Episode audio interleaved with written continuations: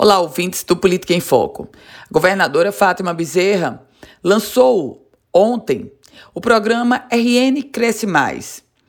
É uma espécie de checkmate para tentar inverter a curva da sua gestão e trazer uma ação proativa na geração de emprego e no desenvolvimento econômico do Rio Grande do Norte.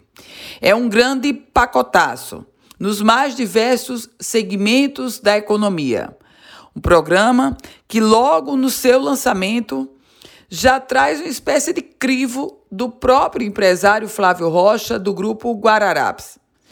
Foi ontem também que ele anunciou a geração de 1.367 empregos a partir do próximo mês, usufruindo desses benefícios oferecidos pelo eh, programa RN Cresce Mais. Aliás, no mesmo dia do programa RN Cresce Mais, chegou a notícia da saída da empresa Hering com seus pouco mais de 200 empregos do estado do Rio Grande do Norte.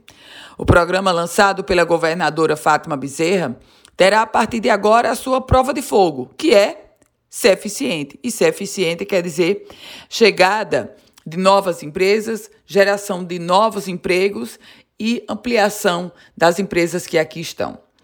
No segmento da tributação, o programa de refinanciamento de dívidas para débitos até julho de 2020 está sim incluído como uma medida de incentivo do programa RN Cresce Mais.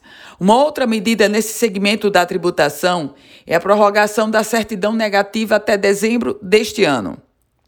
E a prorrogação também até dezembro deste ano da inclusão dos regimes especiais de empresas com débito até agosto, sendo quitado até o final do ano.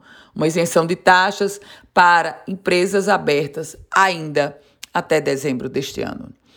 No turismo, a governadora garante a manutenção do benefício para empresas aéreas sem contrapartida até dezembro deste ano, e a prorrogação da redução do ICMS de energia para o setor hoteleiro até dezembro do próximo ano. São algumas dessas medidas ou das medidas postas pela governadora em uma espécie de checkmate para a economia do Estado.